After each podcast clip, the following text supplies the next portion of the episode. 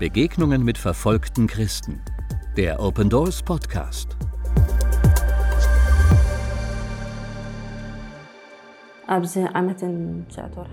Mein Mann war ein Jahr und neun Monate lang im Gefängnis. In der Bibel steht, endloses Hoffen macht das Herz krank.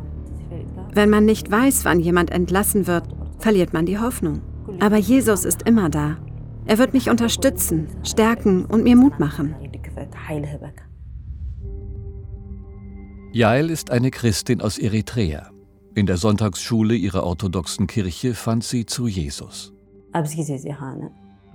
Ich lernte Jesus kennen, weil die Lehrer in der Sonntagsschule uns das reine Wort Gottes lehrten.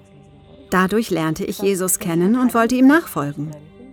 Niemand aus meiner Familie wusste, dass ich begonnen hatte, Jesus vollkommen nachzufolgen. Als sie es dann herausgefunden hatten, wollten sie mich daran hindern.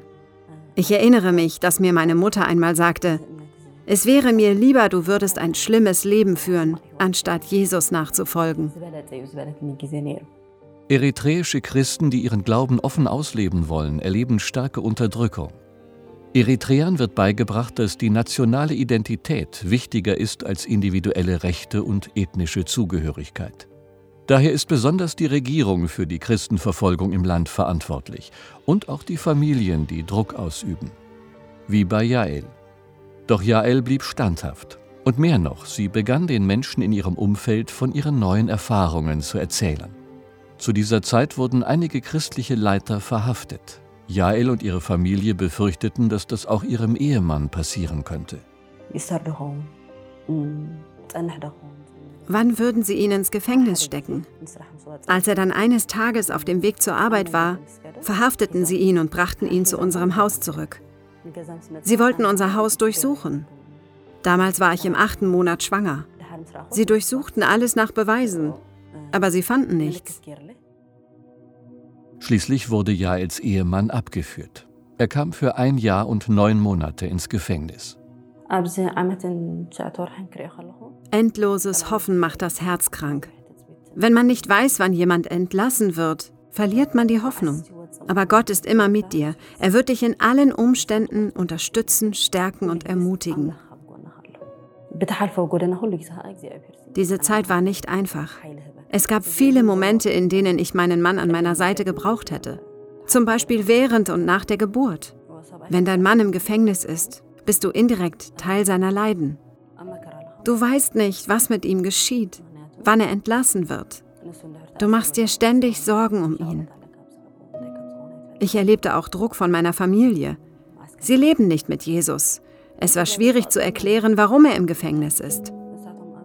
Viele aus meiner Familie haben immer wieder gefragt, warum er Jesus nicht verleugnet und freigelassen wird. Als er aus dem Gefängnis entlassen wurde, war ich überglücklich. Aber mein Sohn erkannte seinen Vater nicht. Er war überfordert. Warum ist dieser Mann bei uns zu Hause? Nach einer Woche hatte sich ihr Sohn an seinen Vater gewöhnt und erkannte ihn. Jaels Ehemann begann wieder zu arbeiten und langsam kam der Alltag zurück. Doch die Angst, dass er plötzlich wieder ins Gefängnis muss, begleitet die Familie weiter. Wir haben immer Angst vor der Polizei und werden ständig beobachtet. Sie suchen nach einem Grund, jemanden zu verhaften. Jeder Eritreer hat Angst, ins Gefängnis zu kommen. Man selbst, der Partner oder Freunde werden täglich damit konfrontiert. Man freut sich, wenn jemand endlich freikommt. Aber die Freude währt nicht lange, denn dann wird wieder jemand ins Gefängnis geschickt. Und es geht immer weiter. Es ist schwierig für Christen in Eritrea zu leben. Erstens beobachten die Leute dein Verhalten. Du unterscheidest dich von ihnen. Du streitest dich nicht und beleidigst andere nicht. Und du sprichst nicht wie sie. Zweitens, dein soziales Leben. Du nimmst nicht an spirituellen Zeremonien teil und hast nicht die gleichen Gewohnheiten. Du nimmst nicht an Ritualen teil. So können sie dich ganz einfach erkennen. Wir sind bei unseren christlichen Aktivitäten sehr vorsichtig. Auch bei den Orten, an denen wir uns treffen und bei den Leuten, die wir einladen. Du darfst niemanden einladen, den du nicht kennst. Wenn du mit christlichen Dingen in Zusammenhang gebracht wirst, wirst du sofort eingesperrt. Deshalb gehen wir sicher, dass niemand denkt, wir würden zu einem christlichen Treffen gehen. Ich glaube, dass Gott eines Tages in Eritrea etwas Neues tun wird. Ich freue mich über jede Seele, die gerettet wird. Und es ist wahr. Viele Menschen finden Jesus und die Kirche in Eritrea wächst schnell. Die Christen sind durch ein starkes Band der Liebe verbunden.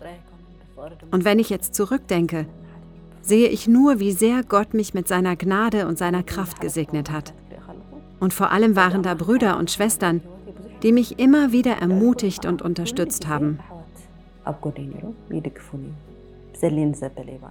Verfolgung bringt uns dazu, einander zu helfen und für gefangene Christen zu beten. Weil euer Gebet eine große Hilfe in unserer Verfolgung ist, bitte ich euch inständig weiter zu beten. Das Gebet eines Menschen, der nach Gottes Willen lebt, hat große Kraft. Und euer Gebet hilft uns in so vielen Dingen. Daher bitte ich euch, betet weiter für uns.